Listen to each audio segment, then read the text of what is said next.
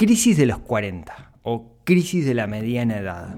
Algo que quizás lo veamos como súper lejano o quizás como algo que a nosotros no nos va a pasar. Sin embargo, a mucha gente le pasa y a mucha gente le complica las finanzas.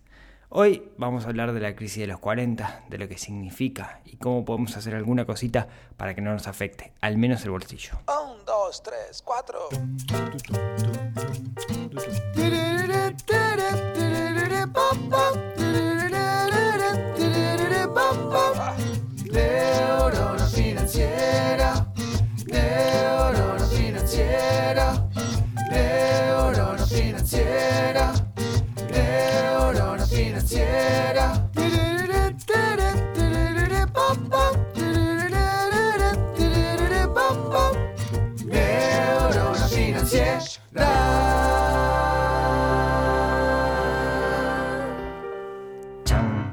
Muy buenos días, tardes, noches para todos. Bienvenidos a un nuevo episodio del podcast de Neurona Financiera.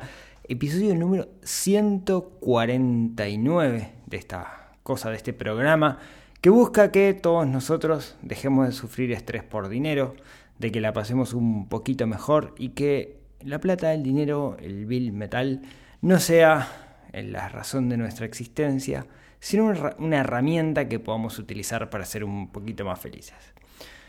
Yo soy Rodrigo Álvarez, mis amigos me dicen Rorro y los voy a estar acompañando el día de hoy en un tema más que interesante. Como saben, o quizás no sepan, la semana pasada, el 14 de mayo, cumplí años. Creo que los que están suscritos a la lista de mail saben porque le conté alguna cosa relacionada. Cumplí 42 años. Nací un 14 de mayo de 1979. Mi madre solía decir que llovía mucho ese día y hubo una gran tormenta. No lo puedo confirmar, tampoco puedo negarlo. Y cumplí, como les decía, 42 años. Cuando uno está en esta edad, quizás les haya pasado o quizás no, se empieza a hacer algunas preguntas. Y eso tiene un nombre. Nosotros le solemos decir por estos lares la crisis de los 40. Pero en otros lados son un poquito más inteligentes, o, en, inglés al menos se le dice la crisis de la mediana edad, el middle age crisis. Porque es como que llegaste justo a la mitad de tu vida, ¿no? Tomás conciencia que estás en la mitad, como que arranca la bajada, podríamos decir, ¿no? Y, y es un aspecto re, re interesante. Yo les, les cuento, la primera vez que me, que me acerqué a este concepto, que encontré este concepto, fue eh, en una reunión de amigos. Le- Les cuento la agua y paréntesis. Yo cuando era adolescente, adolescente ya tirando un poco más grande, 18, 20 años, eh, me gustaba mucho la banda YouTube, ¿sí? Me gustaba muchísimo. Era fanático, fanático no, nunca fui fanático de nada, pero me gustaba mucho, digamos. Si me preguntaba cuál era mi banda favorita, decía que era YouTube. Y en ese entonces, quienes tengan la misma edad que yo, saben de qué estoy hablando, había una gira que era la gira pop. Creo que la gira era pop. El disco era pop, seguro. Era una gira de YouTube donde hacía eh, un, un- despliegue increíble. Había un limón. eh, salían de adentro un limón, todo como, como, como, como, como huele a espejos, una cosa buenísima. Bueno, éramos fanáticos con mi grupo de amigos, ¿sí? mis compañeros de liceo, que son como primos para mí.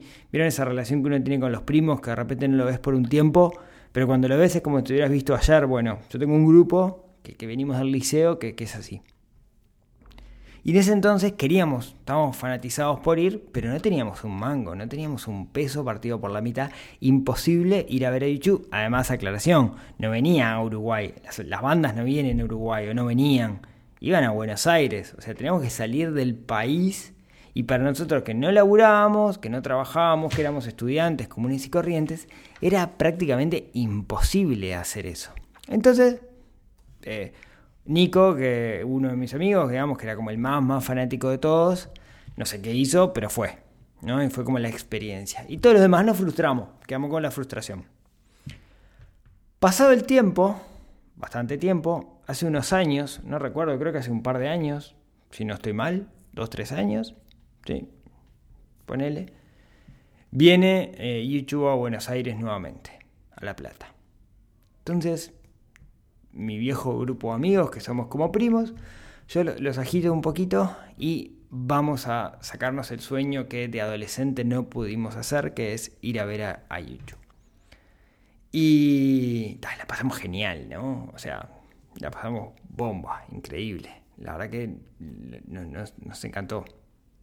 Eh, fuimos casi todos, obviamente algunos no pudo ir, pero, pero fue una experiencia buenísima. Y el día después fuimos, fuimos a comer, estábamos en una, una de esas viejas y clásicas pizzerías de, de Buenos Aires, ahí cerca del microcentro, y nos pusimos a charlar. Y, surgió en esa charla, todos más o menos contemporáneos, ¿no? todos estábamos cerca de, los 40, que algunos estaban en una especie de crisis existencial. No vale la pena entrar en detalles de cada uno, pero, pero después me puse a estudiar el tema. Yo, no me sentía así, al menos todavía no me sentía así. Creo que, que no me siento así, pero después me puse como a investigar puse a estudiarme bien el tema como para ahondar un poco más, porque me empecé a encontrar con personas que estaban complicadas financieramente y parte de esas complicaciones financieras que habían tenido eran producto de decisiones que habían tomado por estar en estas especie de crisis existenciales, llámese crisis de los 40. ¿sí? Eh, ¿Existe la crisis de los 40? Sí, no es una patología. O sea, no, no, psicológicamente hablando, digamos, no es que, uy, eh, llegaste a la crisis de los 40. Es un poco distinto en hombres que en mujeres. Usualmente en la mujer está relacionado con la menopausia, ¿no? Con un momento en que deja de ser, eh, que la mujer no puede tener más hijos, ¿no? Y eso como que produce muchos cambios, sí hormonales internamente. En los hombres eso no pasa, pero algo, una cosa que se da cuando uno llega a esta edad, un digamos desencadenante que se da cuando uno llega a esta edad, suele ser que empieza a morir gente conocida. Pensemos, ¿no? No sé. Mi madre me tuvo a los 34 años y ya me tuvo media veterana. O sea, ella decía que era el hijo de la vejez, ¿no? Hoy 34 años uno empieza a pensar en tener hijos hace 42 años uno era viejo teniendo un hijo a los 34 años. Pero bueno, 34, yo 40, ¿no? 42 en mi caso. Eh, no sé, mamá falleció el año pasado, ¿no? Yo tenía 41 y mi madre me tuvo a los 34, 75, 76 en realidad tenía. Es como edad donde es normal ya según la esperanza de vida de cada uno de los países que fallezca algún ser conocido, cercano, tus padres, tus tíos, ni hablar tus abuelos, ¿sí? Estamos hablando como siempre la media, ¿no? No, no estamos hablando casos particulares, pero es normal que se den estas cosas. Muchas veces ese fallecimiento del ser querido te pega como una cachetada al punto que te des cuenta que sos mortal, que vos también te vas a morir. De alguna manera tomás como cierta conciencia.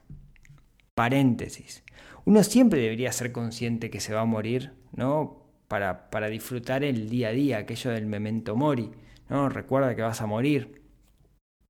Muchos no lo hacemos y a veces este, este suceso exterior de alguna manera nos pega una cachetada y es donde tomamos conciencia. Entonces decimos, caramba, ¿qué he hecho con mi vida hasta ahora?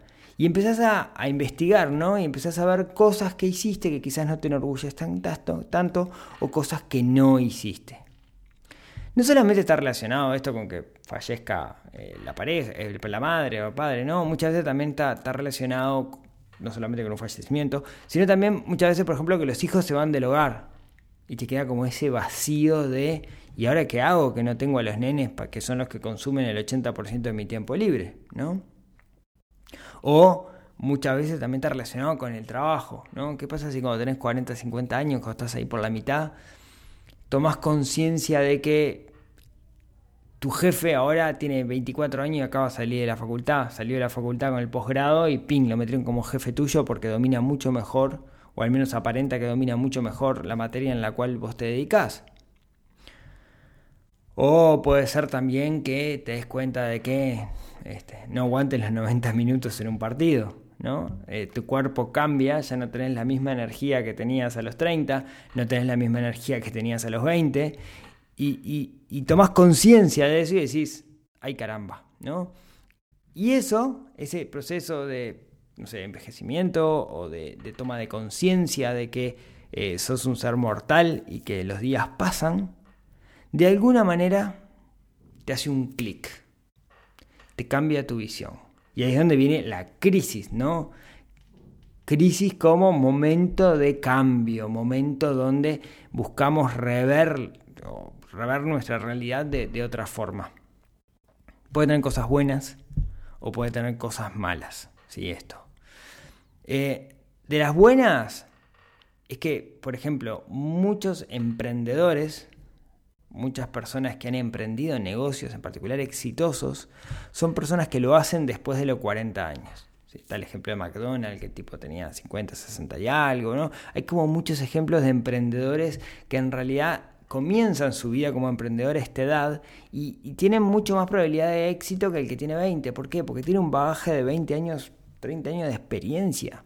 Y eso vale oro, ¿no? Vale muchísimo más que cualquier curso universitario.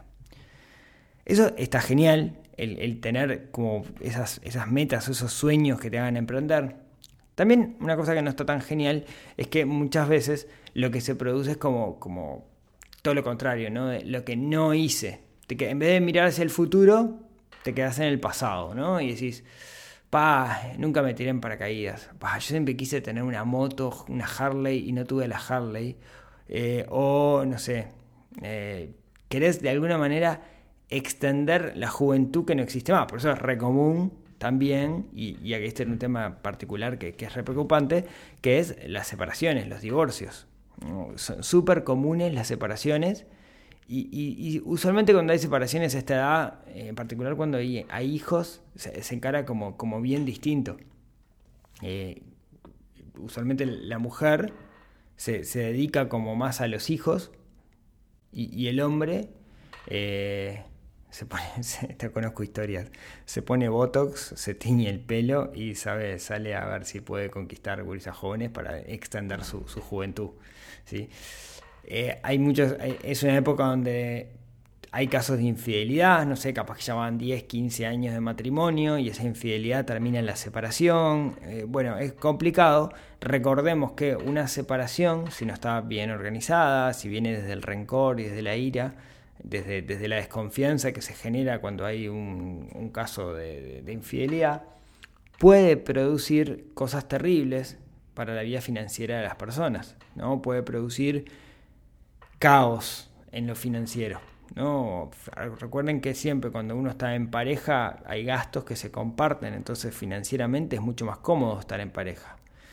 Sin embargo, en el momento en que uno se separa puede ser un caos y se separan mal, que hay separación de bienes y cosas por el estilo, o sea, si van a que van a una pelea para ver quién se queda con qué, puede ser un caos, ¿sí?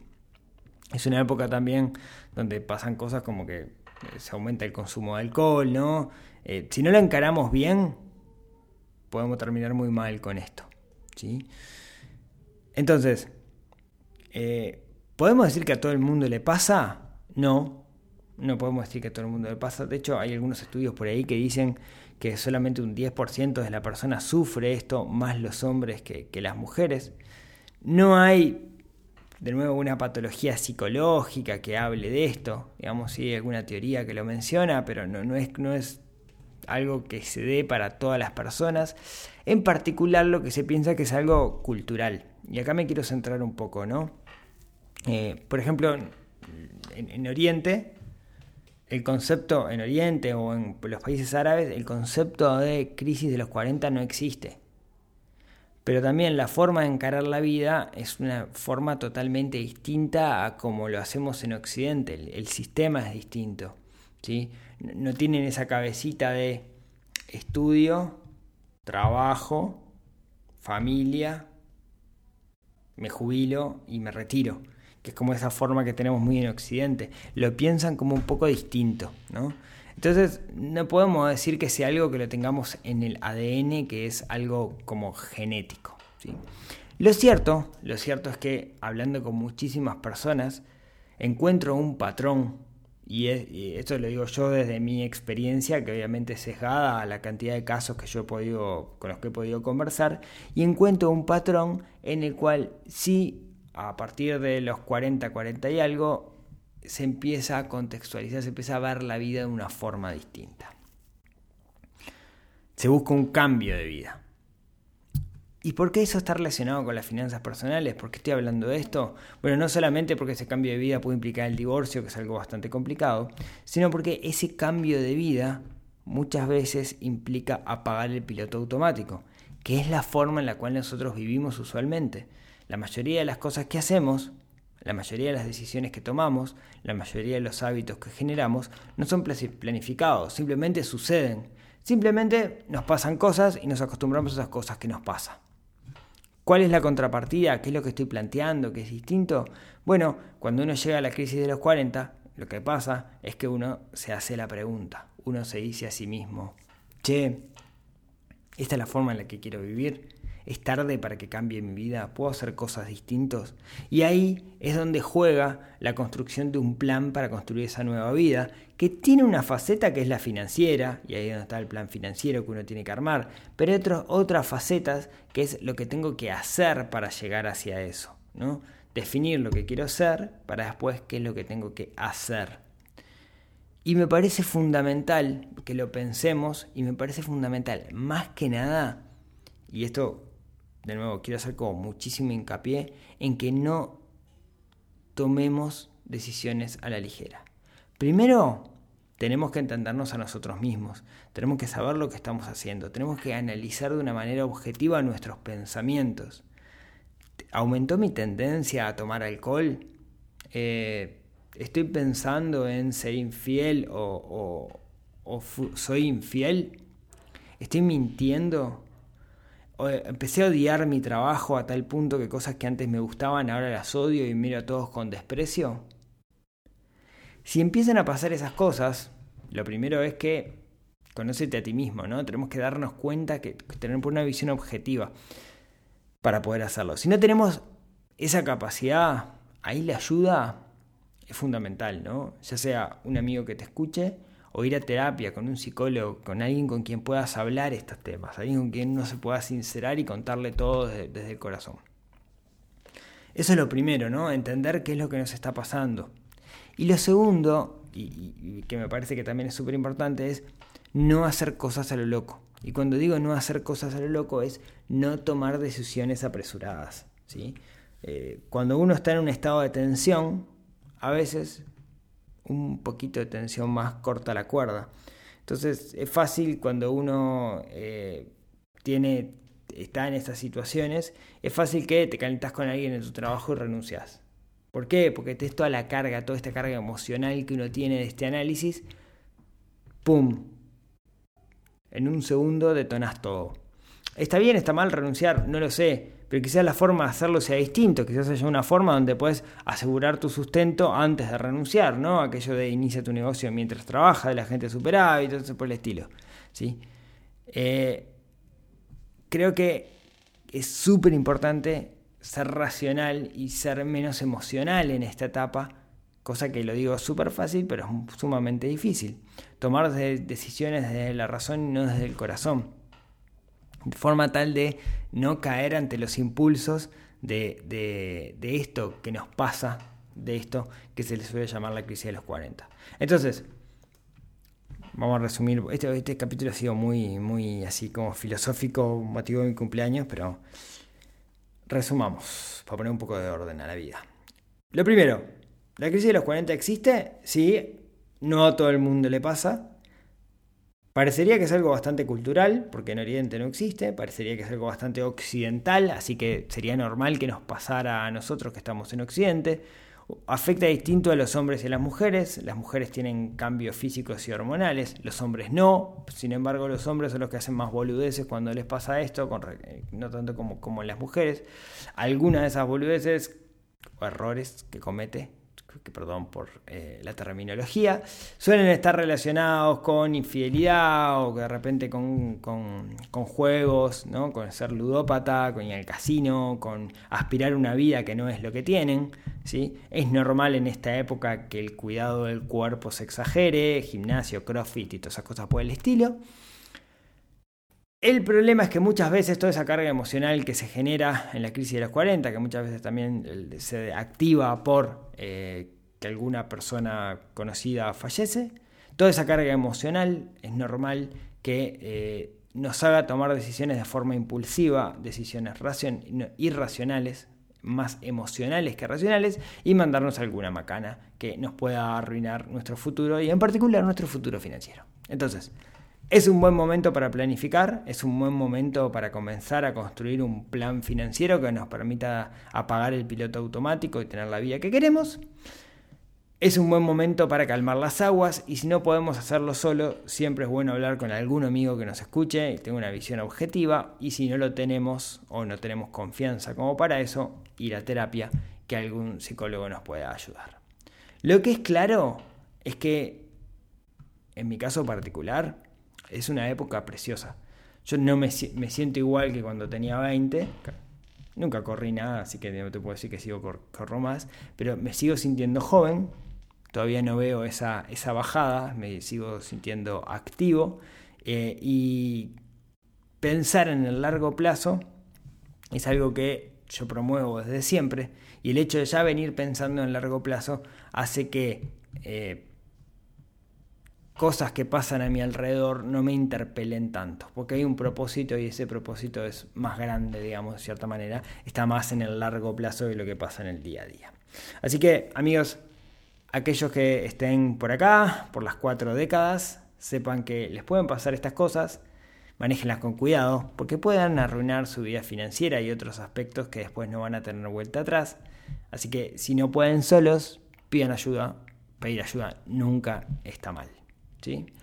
Así que, amigos, como siempre, muchas gracias por acompañarme hasta acá. Este fue un episodio extraño, lo sé. Pero coméntenme, díganme si les aportó algo, si no les aportó nada o no te voy a escuchar nunca más. Me pueden dejar los comentarios en iTunes, en YouTube o en, el, neuronafinanciera.com o donde quieran, o me mandaré un mail.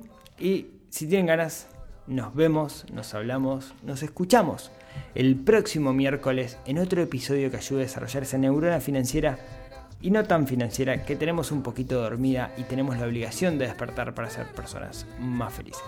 Así que nos vemos el próximo miércoles. Chau, chau.